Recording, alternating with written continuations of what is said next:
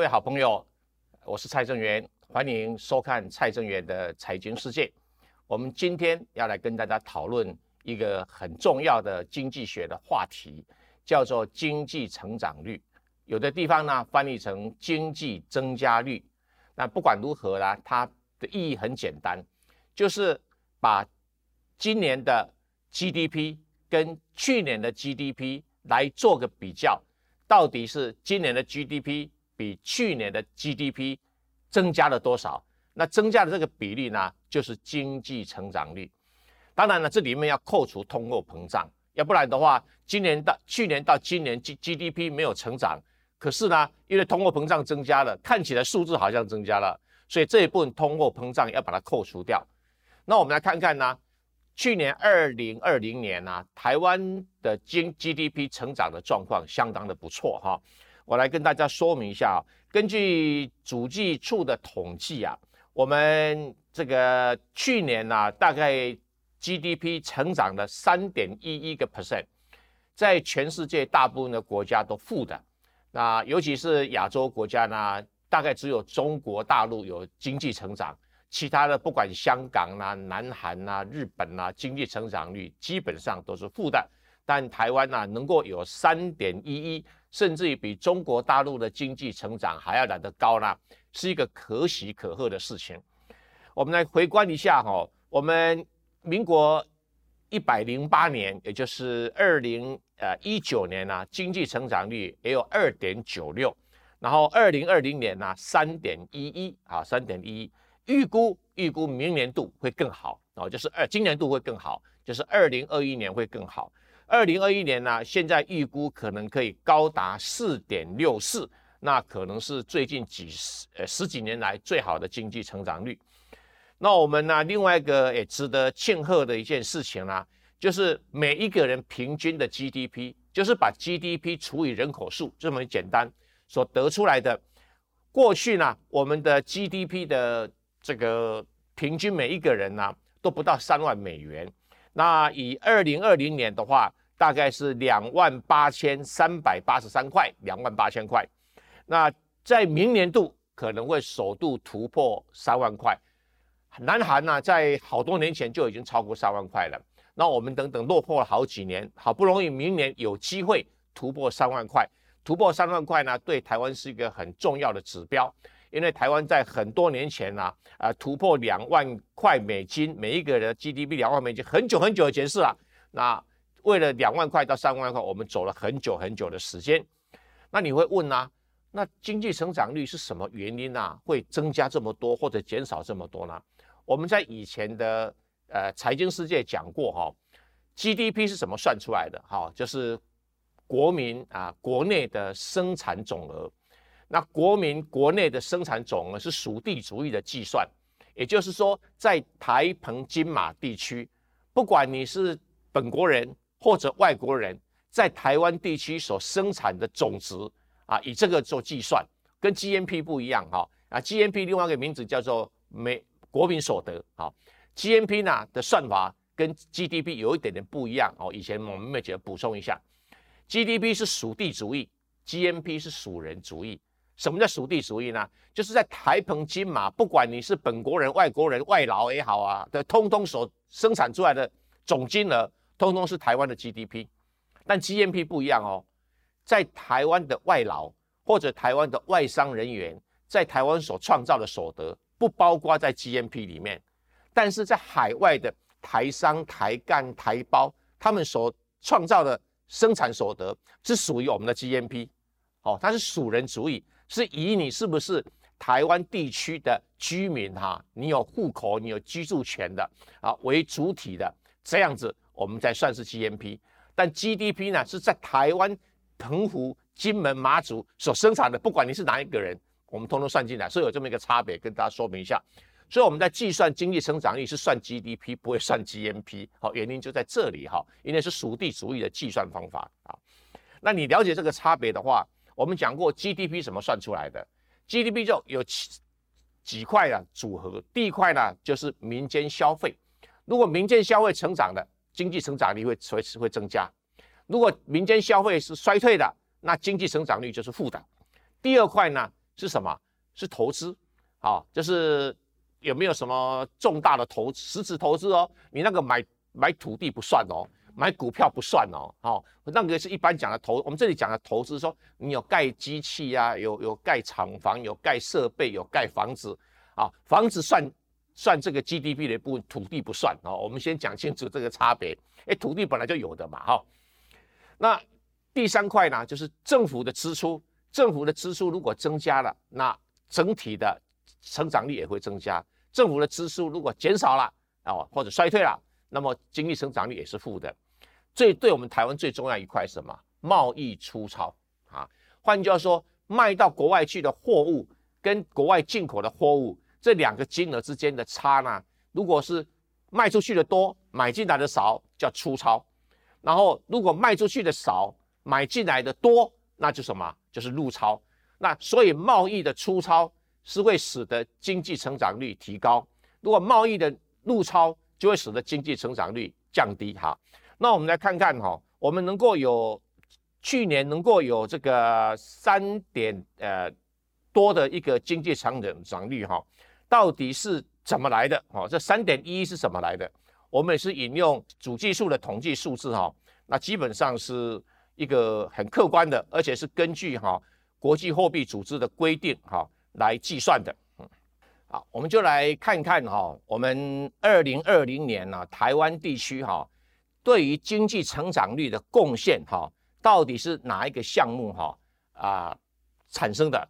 第一个，我们来看台湾的民间消费，就讲一下第一个因素，民间消费啊，因为二零二零年有新冠肺炎的关系哈，所以我们台湾的民间消费是衰退的，衰退多少？一点二四。换句话说，民间消费不但没有对经济成长率有贡献，反而是什么？反而是衰退，影响我们经济成长率的啊！所以是负的一点二四。第二个呢，政府的部分，政府的支出的部分呢，总共呢增加了零点三七。换句话说，三点一里面呢，有零点三七一小部分呢，是因为政府的支出增加所产生的。所以三点一里面只有零点三七的部分。是属于政府支出的贡献啊，再来投资啊，投资呢就有两块哈，就是包括存货增加哦，包括一个机器设备啊、厂房啦、房建筑物啦增加，公共工程增加的这些固定资本的增支出呢哈，那么这一部分哈有增加到了一点呃二五哈，一点二五，换句话说，投资民间的投资分部分呢。让台湾的经济成长率增加了一点二五，三点一里面呢增加了一点二五啊。不过最重要是什么东西呢？是粗糙。粗糙怎么说呢？粗糙等于是增加的二点七三哦，这个数字是很高的哦。好，粗糙的部分呢增加的二点七三，换句话说，三点一一里面呢有二点七三呐是属于贸易粗糙的贡献。所以如果没有这个二点七三的贸易好的这粗糙，我们基本上我们的经济成长率不可能到的三点一一。换句话说，你把三点一一减掉二点七三，那剩下只有零点几啊。我们经济成长只有零点几。所以简单讲，我们二零二零年之所以会有经济成长率表现三点一这么辉煌，几乎百分之八十是因为贸易粗糙的。那为什么百分之八十计算呢？你就是二点七三除以三点一后，那比例就非常的高了哈啊！所以跟大家说明，那至于贸易粗糙呢？我们贸易粗糙是怎么来的？我们简单来算一下哈，我们的贸易的粗糙哈，可以说是表现的相当的相当的不错。跟各位说明一下哈，我们二零二零年的贸易粗糙的总数字哈，高达。五百八十七亿美元啊，高达五百八十七亿美元。我们二零一九年呢，只有四百三十四美元，四百三十四亿美元。所以换句话说，二零二零年我们贸易出超的数字增加了多少？三十五点二 percent。换句话说，贸易出超增加这么多，是使得我们台湾的经济成长率能够高居三点一一。最重要的原因啊。其他的民间消费衰退啦，政府支出只增加一点点啦，那民间的投资呢是有帮助，但是也没有那么多。最大的部分来自于贸易出超，所以贸易出超呢五百八十七点八亿美元啊，对台湾来讲，大概是最近几年来最大的一个数字。因为二零一九年只有四百三十四点九亿美元嘛，所以二零一九年我们的贸易出超是衰退的。二零一八年我们的贸易出超也是衰退的，但是在二零二零年一口气增加了三十五点二 percent，也就是增加了五百八十七，到达五百八十七点八亿元，所以这是一个相当的亮丽成造的成绩。所以啦，所以出口厂商对台湾的经济成长率的贡献是相当相当的大。那我们当然会问啊，那贸易粗糙是来自于什么样的结构？换句话说，你贸易粗糙到底是对日本粗糙、对中国大陆粗糙，还是对美国粗糙，还是对东南亚各国粗糙？我们就来解析一下哈。那简单来讲哈，我们这个贸易粗糙的数字，我们刚才讲过哈，我们的对外的贸易出超的总额哈是五百多亿哈，但是呢，有一个很有趣的现象。我们对日本是入超的，所以对日本的一个贸易，对台湾的经济成长率是负的；对美国是出超的，对东南亚是出超的。那对欧盟啊，哎是入超的，是个很有趣的一个状况哈。因为可能我们对德国是入超啦啊等等。然后最重要的，我们是对中国大陆跟香港，我们出超的数字高达八百多亿元。换句话说，从中国大陆的台湾对中国大陆跟香港的出超金额八百多亿元啊，已经比我们的总出超的数字五百多亿美元还要增加了，增加了三百多亿美元。换句话说，如果不属于那些入超的数字的话，中国大对中国大陆跟香港的出超八百多亿美元，就等于是我们撑起三点一 percent 的经济成长率。啊，所以中国大陆的香港的一个贸易呢，对台湾来讲就是经济成长率唯一而且是最重要的原因啊。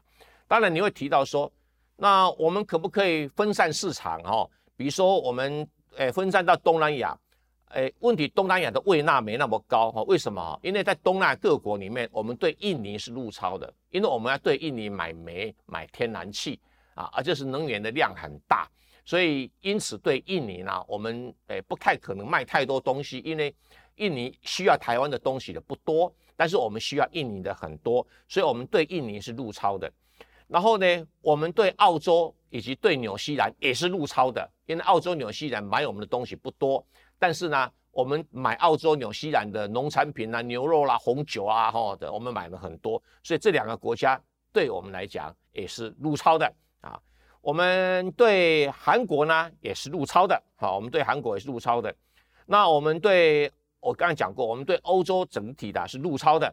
可是呢，我们唯一在欧洲里面呢，只有对西班牙是出超，其他的国家都是入超啊。这是那我们对美国呢是粗糙的，不过粗糙的金额不大。那我们对加拿大也是粗糙的，但粗糙的金额很小很小啊。然后对中美洲基本上跟台湾没什么太多的来往哈，我们不管粗糙入超金额都不大哈，都很小啊。那整体来讲哈，对南美洲我们是哎入超的，对中东来讲更不用讲了。对中东，因为我们要在到那个阿拉伯地区啊去买石油，所以我们对中东地区一向都是入超的。换句话说，我们如果没有到中东地区买石油的话，我们在台湾就没办法生产，没办法生产，我们也没有货物可以卖到中国大陆跟香港去。好，那我们对非洲呢？呃，基本上也是入超的。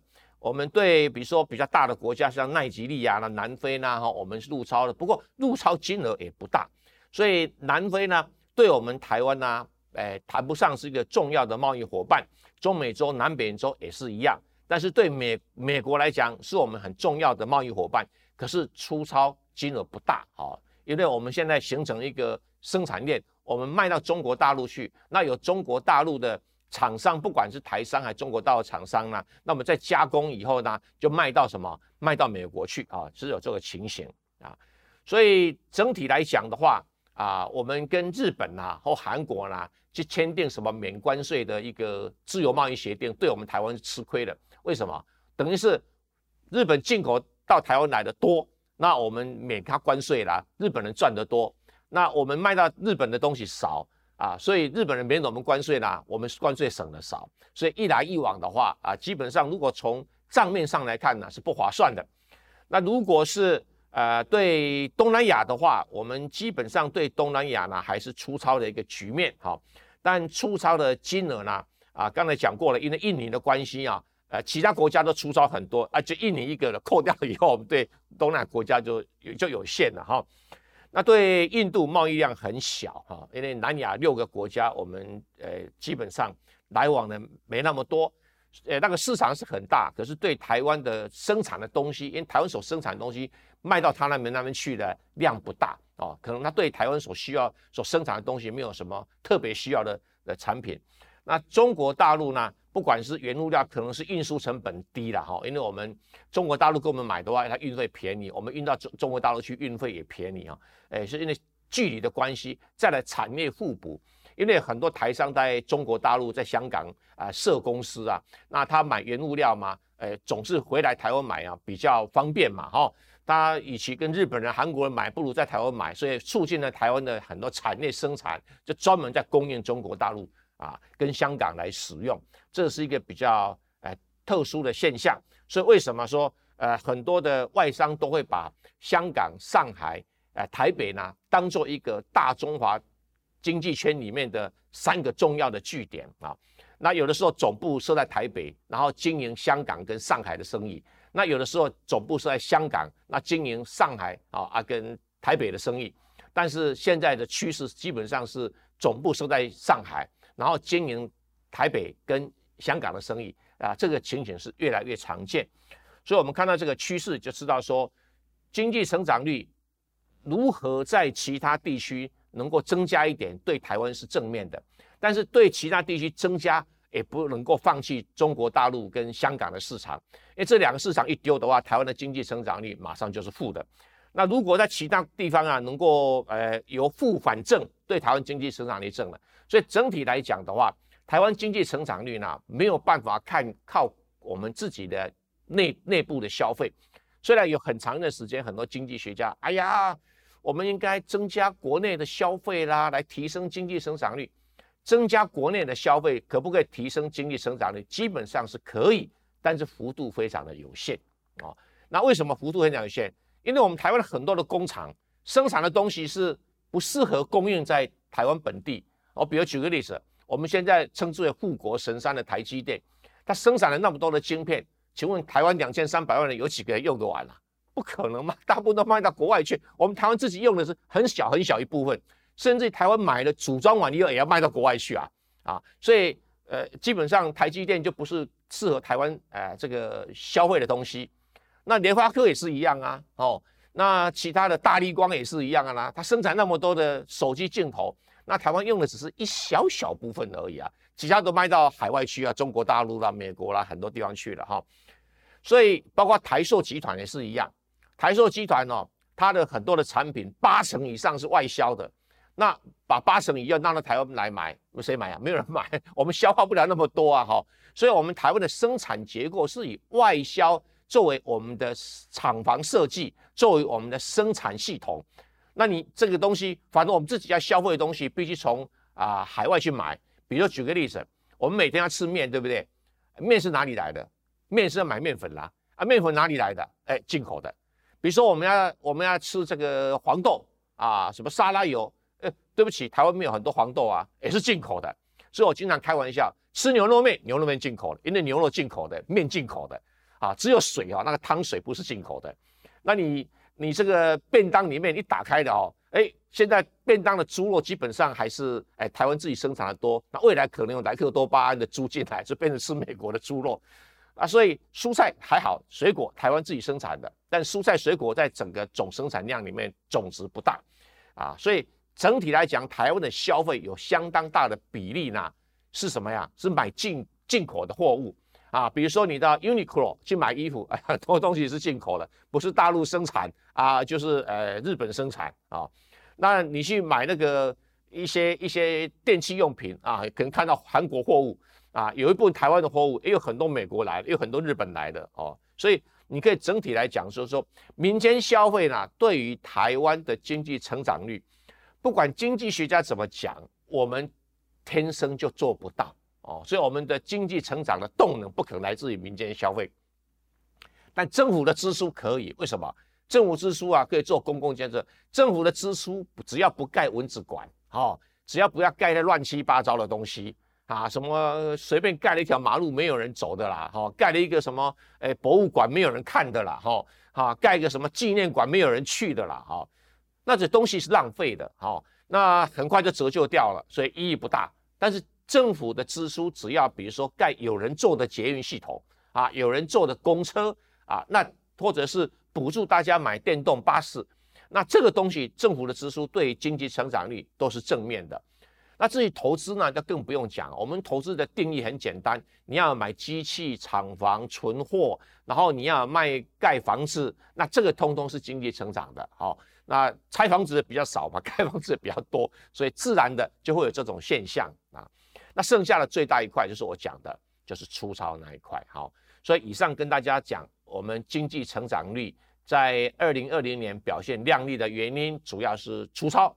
那粗粗糙呢？最重要的原因是突然之间，我们对中国大陆的粗糙大幅增加。那可能因为中国大陆在新冠肺炎期间供应全世界的货物，必须到处去买原材料。那刚好从台湾买，这个原本也是最方便的啊。那我们卖给他也是最自然的啊。所以以上就是有这种互补的功能哈。所以虽然是有很多的呃立法委员，他觉得说，哎呀，中国大陆不能依赖太多了，那不叫依赖，那个叫互利哈。呃。愿打愿挨啊！你出钱跟我买，我收钱卖给你，这个那什么依赖不依赖？那你说啊，不卖给他，那我们卖给谁啊？也没有人可卖。可是话又说来，中国大陆如果不跟我们买，可不可以？哎，基本上也不是不行。可是他给跟别人买贵啊，他跟韩国买贵，跟日本买贵，跟台湾买比较便宜啊。不要讲什么地方，光运费就省了很多了嘛，哦。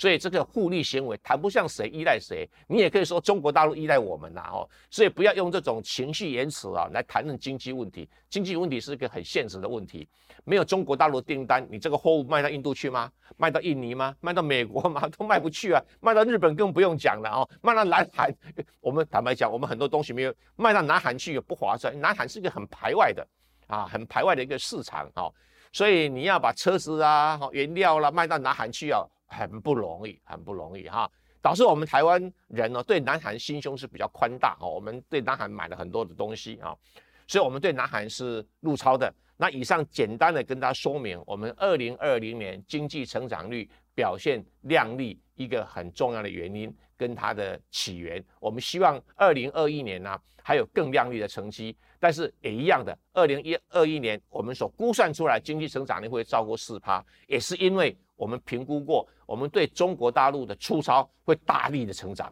可能会超过一千亿美元。那如果这样子的话，我们台湾的的所谓的平均每一人的 GDP 呢，就会超过三万美元。我们期待十几年，终于能够实现了。谢谢大家。